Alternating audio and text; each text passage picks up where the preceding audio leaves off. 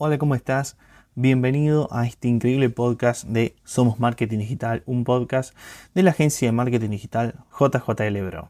Yo soy Juan José Lubrina y hoy voy a estar hablando contigo, hoy te voy a estar contando la importancia de los call to action y la psicología humana que hay por detrás de esta acción de marketing digital que al implementarla te permite son solamente aumentar tus visitas a un sitio web, a un email, a un post de cualquier red social, sino que también te permite aumentar las ventas. Así que si te interesa saber cuál es toda la psicología humana que hay por detrás de un call to action o un CTA y cómo entender esta psicología te va a ayudar a mejorarlo, quédate en este podcast porque te voy a explicar absolutamente toda, toda la anatomía de un call to action exitoso. Si no sabes lo que es un call to action, me gustaría comenzar a explicarte. Un call to action es básicamente un llamador a la acción. Si yo te digo accede aquí ahora, eh, hace clic acá, descubrí los 7 secretos mejores guardados por los empresarios más conocidos del mundo, de seguro te va a causar mucha curiosidad, vas a tener ganas de hacer clic sobre ese botón, sobre ese enlace. Eso es un call to action. Muchas veces puede ser un botón, otras veces en los email es un enlace, una palabra enlazada con un link. Otras veces eh, puede ser una imagen inclusive que redacta en forma visual eh, lo que te decía recién. Un call to action puede existir de diferentes maneras. Hace años atrás eh, se le llamaba solamente call to action a los llamadores a la acción que aparecían en el email, pero se fueron implementando y se fueron utilizando cada vez más en otros medios digitales, como te decía recién, las redes sociales o una aplicación o un blog, un artículo. Eso es básicamente un call to action, un llamador a la acción, un llamador que te dice qué tenés que hacer para conseguir X cosa o que te trata de llamar la atención para que hagas clic y accedas a un sitio web o a X tipo de contenidos que puede ser totalmente variado y que cambia respecto a las intenciones que tenga la marca o la persona que ha enviado el call action con respecto a lo que se está comunicando. Los call to action son muy, muy importantes, como te decía al principio, porque no solamente te permiten aumentar las visitas hacia ese enlace que has dejado, sino que te permite aumentar las ventas si es que se utiliza de la manera correcta. Un call to action mm, va más allá de simplemente un botón, sino que se ubica estratégicamente para conseguir diferentes objetivos, los cuales si se implementan de la manera correcta podemos eh, obtener eh, numerosos beneficios eh, económicos, analíticos, como aumentar la tasa de clic en un enlace y de esta forma que se posicione en Google, bajar la tasa de rebote, aumentar el descubrimiento de nuestros interlinking, es decir, de nuestros links internos dentro de nuestro sitio web. Un CTA va mucho más allá de lo que normalmente se cree, sino que nos permite obtener diversos beneficios que a la larga eh, son muy potentes. Pero existen diferentes claves para lograr un call to action que sea potente, que, que, nos permita llegar a esos objetivos los cuales eh, vamos a estar trabajando para lograrlos. Y acá es cuando entramos en la anatomía de un call to action correcta. ¿Cuál es la anatomía eh, perfecta? ¿Cuál es esa mezcla eh, de cosas, de elementos que nos van a permitir llegar a un call to action exitoso y que sea eh, y que cumpla con nuestros objetivos? La primer parte y la más básica, el de las anatomías de un call to action exitoso, son los colores para hablar de los colores eh, dentro de un call to action, hay que hablar sobre la psicología de los colores. Según cada color, el humano puede tomar diferentes decisiones. Los colores afectan emocionalmente a las personas. Eh, si yo te pongo de ejemplo el rojo eh, como una, dentro de una señal de tránsito, vas a sentir peligro o tal vez que tenés que parar, ¿no? Porque puede suceder algo si yo te pongo el rojo en un botón, muy seguramente eh, estas sensaciones, esas emociones que van a despertar internamente van a ser de llamarte la atención. Vas a parar a leer qué dice ese botón y muy seguramente tienen muchas ganas de hacer clic. Entonces los colores despiertan, diferentes tipos de emociones según el modo en donde se estén aplicando. Pero sí es cierto que cada color despierta diferentes tipos de emociones limitadas. Es decir, el rojo puede despertarnos emociones de peligro o también emociones de acción, pero no más que eso. El azul mm, despierta, por ejemplo, o nos hace sentir que algo es seguro, algo es eh, inteligente, que se está eh, transmitiendo algo inteligente. El morado, algo de misterio. Eh, el naranja, la amistad. El verde, la naturaleza. Y el verde, agua o aqua, equilibrio. El celeste, calma. Entonces, entendiendo la psicología de los colores, podemos aplicarlos inteligentemente dentro de nuestros botones o eh, enlazados de palabras. Porque sí, se puede cambiar el color de esos enlazados dentro de un email, por más que a lo mejor eh, dentro de tu plataforma de email no puedas incluir botones, puedes cambiar el color de ese link, que no sea simplemente azul, sino que puede ser rojo. Entonces, dependiendo del call to action, dependiendo de lo que estés enlazando, dependiendo de lo que diga el, el botón, podemos cambiarle el color en base a lo que está escrito en ese call to action. Por lo que entendiendo que el color es parte fundamental para estimular psicológicamente a los usuarios que estamos impactando, nos damos cuenta que podemos lograr hacer que nuestros usuarios paren a ver nuestro call to action y al menos conseguir una impresión sobre esa zona, sobre el botón mismo o el enlace. Luego, como parte importantísima de un call to action están los sesgos. Sobre los sesgos voy a eh, indagar un poco más finamente, porque son complejos y existen muchos. Si no sabes qué es un sesgo, yo te voy a pasar a contar qué es lo que es y cómo estos pueden afectar positiva eh, o negativamente a la toma de decisión de tus usuarios sobre un call to action y cómo los puedes aplicar para aprovecharte de ellos positivamente. Los sesgos son las tomas de decisiones constantes que realizamos inconscientemente, eh, sin tener un porqué o una justificación clara en el momento en que accionamos sobre las decisiones tomadas. Es decir, básicamente, explicadas, explicado de forma amigable y fácil, los sesgos son aquellas emociones que nos hacen tomar decisiones. Cuando queremos comprar eh, o decidir entre comprar una gaseosa Coca-Cola o una Pepsi, la mayoría de las veces elegimos la Coca-Cola. Eso es un sesgo de confianza, eso es un sesgo de autoridad, porque todo el mundo la toma, porque todo el mundo recurre a ella y todo el mundo conoce más la Coca-Cola que la Pepsi. Pero a lo mejor puede ser que la Pepsi sea más rica, inclusive personalmente te puede gustar más. Pero si estás entre amigos, muy seguramente de igual forma decías comprar la Coca-Cola porque inconscientemente vas a querer hacerle caso al sesgo de pertenencia, de que a todos tus amigos les gusta la Coca-Cola y vos no podés ser distinto a ellos. Entonces vas a comprar la Coca-Cola. Este es un ejemplo muy simple, pero se puede aplicar en diferentes momentos de la vida, inclusive en momentos personales, académicos y profesionales que pueden marcar el destino personal de, cada ser humano. Un sesgo es capaz de cambiar nuestra forma de pensar y por lo tanto, como te decía recién, de actuar.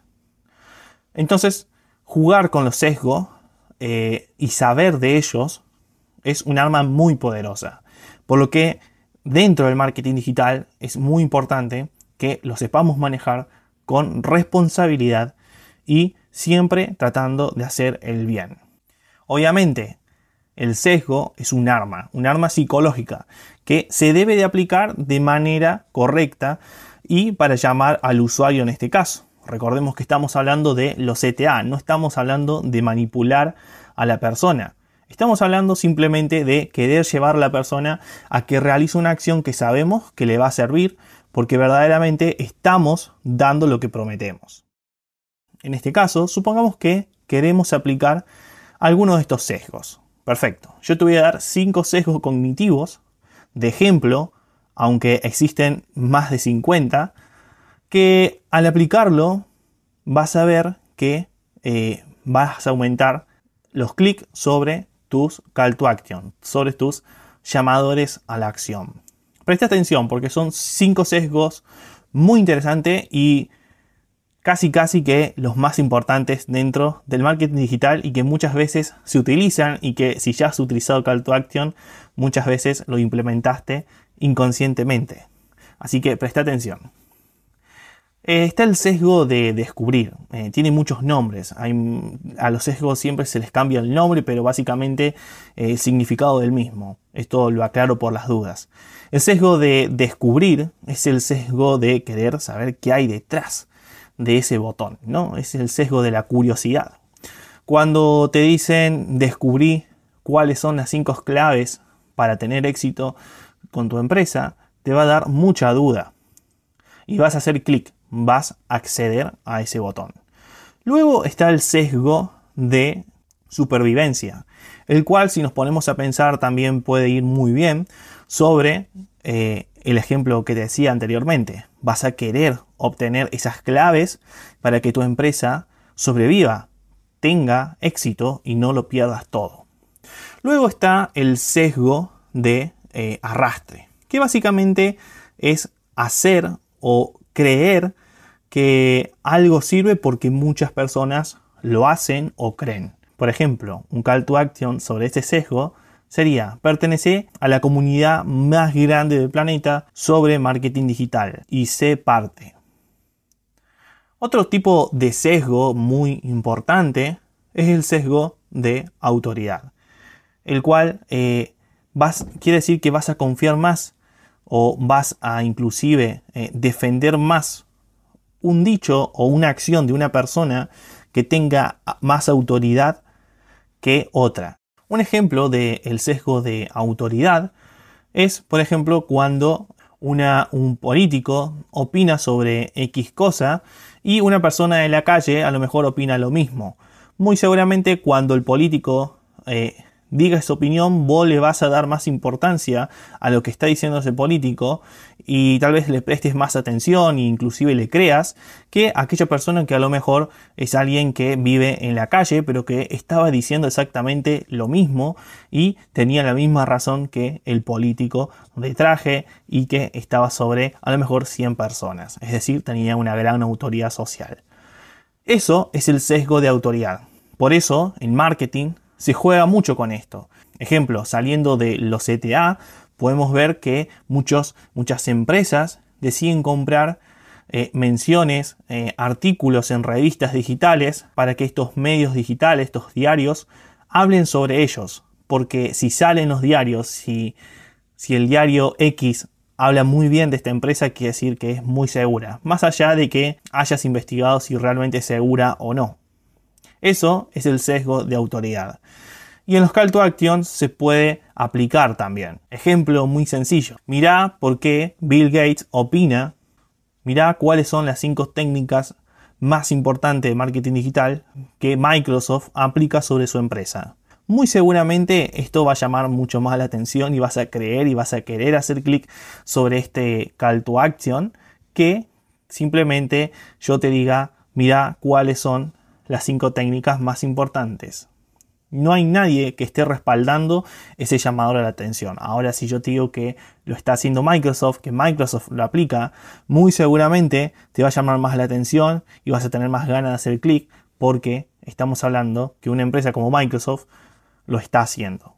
Y revuelvo y repito lo que hacía al principio. Es importante que cuando se juega con los sesgos, se juegue de manera positiva, siempre siendo sincero, siempre siendo realista con lo que se promete, porque de lo contrario estamos manipulando negativamente a las personas a llevarlas a que hagan una acción que le puede afectar en su vida. Ahora vamos a salirnos tal vez un poco de la psicología o no tanto y vamos a hablar de otro elemento importante dentro de la anatomía de un call to action, que es la cantidad de palabras que debe tener un CTA.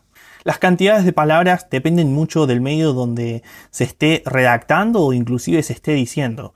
Yo te puedo dar un call to action auditivamente, es decir, vos me escuchás ahora y ese call to action muy seguramente va a ser mucho más largo que si te lo tuviese que escribir. ¿Por qué? Porque me puedo explayar mucho más.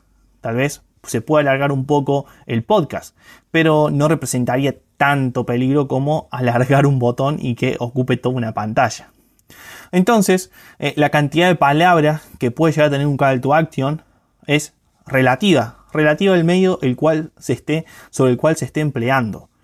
Eh, si lo vamos a aplicar sobre un blog, siempre lo ideal es que sea un call to action conciso, corto, que vaya al punto, no hacerlo muy largo, porque aparte estaríamos dañando la visual y la usabilidad de nuestro blog e inclusive de nuestro email. Te podría dar un número exacto, pero como te digo, es relativo. La, cuestión es que sea conciso y corto, lo más corto posible. No trates de escribir un párrafo para un call to action. Sé conciso, como por ejemplo, clic acá o hace clic ahora. Eso es un call to action. Puede ser efectivo o no. Puede ser más efectivo que otros. Pero eso ya es un call to action. Y es corto, es conciso y en pocas palabras le estás diciendo al usuario lo que querés que haga. Otro elemento fundamental de la anatomía de un call to action son las repeticiones. Repetir el call to action es muy importante. Sobre, sobre campañas de email marketing eh, lo es más. Y sobre un podcast tal vez no es tanto porque yo no puedo cortar el podcast, por ejemplo, para decirte anda ahora a la web. No, te vas a ir, te vas a cansar.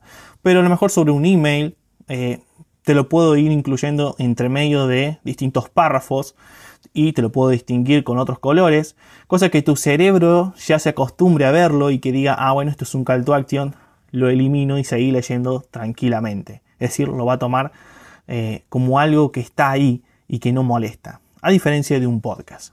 Pero en un email, como te decía, es importante repetirlo varias veces para que el usuario a medida que vayas leyendo los otros párrafos y se vaya convenciendo y cuando se le despierte la curiosidad y las ganas de hacer clic, ese call to action se encuentre cerca, se encuentre accesible para directamente hacer clic en el momento en que se sintió seguro y tomó la decisión de hacer clic sobre un link.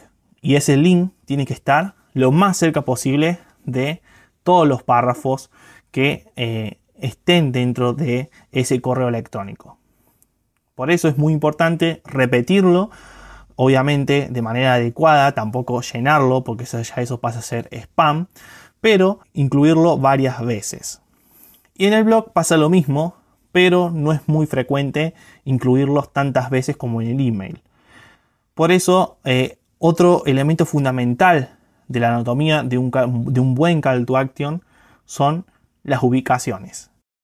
Las ubicaciones son muy importantes. ¿Y por qué? Porque nos permiten incluirlo en lugares estratégicos. Es decir, en un email podemos ubicar el call to action al principio del pre-header. El pre-header básicamente es la previsualización de ese email que cuando se abre se ven los primeros párrafos, las primeras letras, sin necesidad de hacer scroll. Ese es el pre-header de un email. Si logramos incluir un call to action dentro de esa previsualización, de ese pre-header, vamos a lograr muy seguramente una tasa de clic muy alta. Porque el usuario no va a tener que hacer scroll.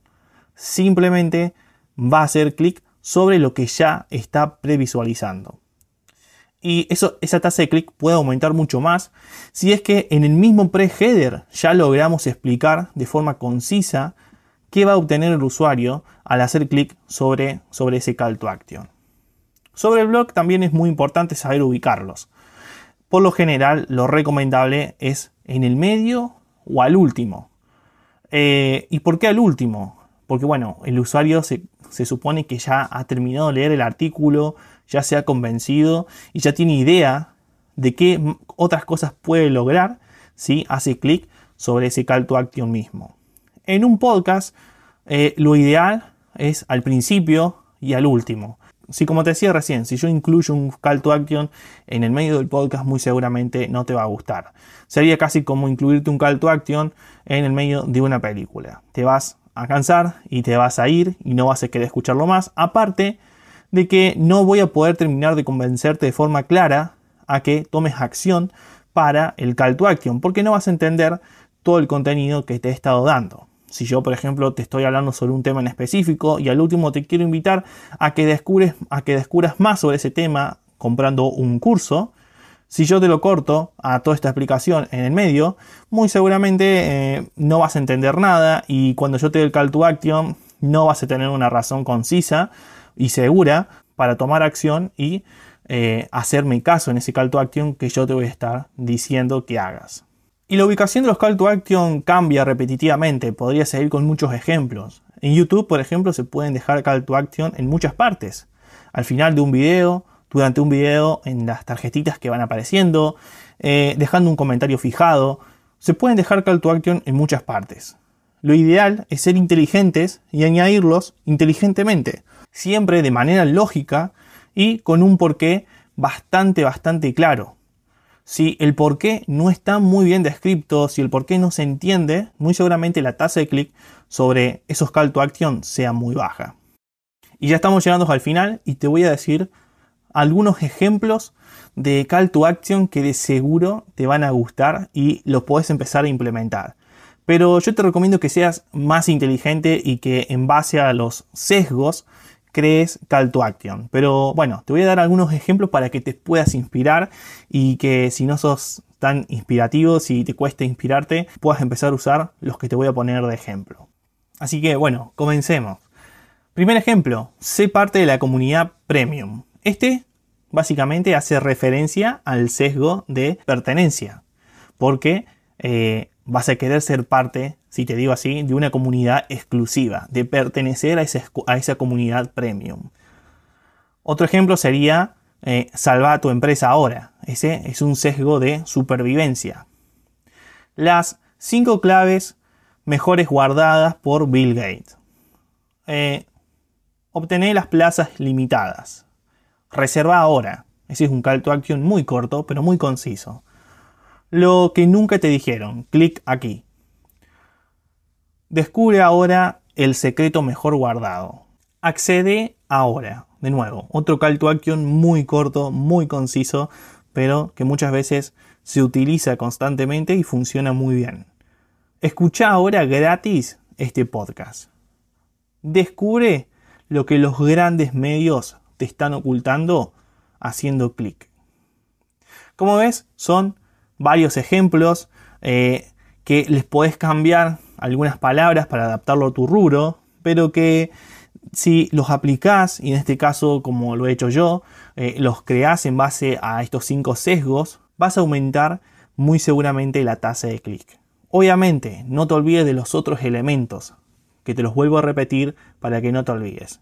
Las cantidades de palabras, las repeticiones que hagas de ese call to action, las ubicaciones, tanto visual como también temporales, si es que se está dando en un video o en un podcast. Y por último, no te olvides, muy importante, jugar con los colores de ese call to action si es que son call to action eh, visuales. Si te gustó este podcast, espero que así haya sido. Ya sabes, podés suscribirte a nuestro canal, puedes votar este canal con unas 5 estrellas para ayudarnos a posicionarnos y para que más gente como vos descubra este podcast. Yo soy Juan José Lubrina y también te quiero invitar a que vayas a nuestras redes sociales, las cuales eh, se están renovando. Por ejemplo, en Instagram estamos renovando eh, el diseño, espero que te guste. Ya hicimos un primer eh, post carrusel en donde hablamos sobre eh, LinkedIn. Así que bueno, si quieres aprender sobre LinkedIn, anda a nuestro perfil que ahí se acaba de publicar un, post carrusel muy muy interesante. Y en nuestro blog estamos subiendo contenido mensualmente. Así que ya sabes, puedes visitarnos nuestras redes sociales para seguir aprendiendo y suscribirte a nuestro podcast para también hacerlo y siempre estar al tanto, porque cuando salen noticias muy importantes también hacemos podcast de noticias. No nos queremos perder de nada, absolutamente nada del mundo del marketing digital y tampoco que te los pierda vos y es que por eso hacemos este podcast. Solamente por amor al arte y el arte es hacer marketing digital para nosotros. Y si querés eh, mejorar el marketing digital de tu empresa, ya sabes, puedes contactarnos al correo electrónico que se encuentra en la descripción de este podcast, que yo mismo voy a estar contestándote y te voy a estar dando una asesoría totalmente gratuita, sin cargo, para mejorar el marketing digital de tu marca. De nuevamente, te repito, yo soy Juan José Lubrina. No te olvides de mi nombre porque muy seguramente si te suscribís te lo voy a volver a nombrar y no quiero que te olvides de quién soy porque vamos a estar todos los sábados en tu podcast, en tu Spotify, en tu plataforma de eh, podcast, subiendo eh, constantemente noticias y eh, contenido como el que acabas de escuchar para que constantemente estés aprendiendo y aplicando estrategias efectivas de marketing digital sobre tu marca. Nos vemos en otro episodio. Adiós.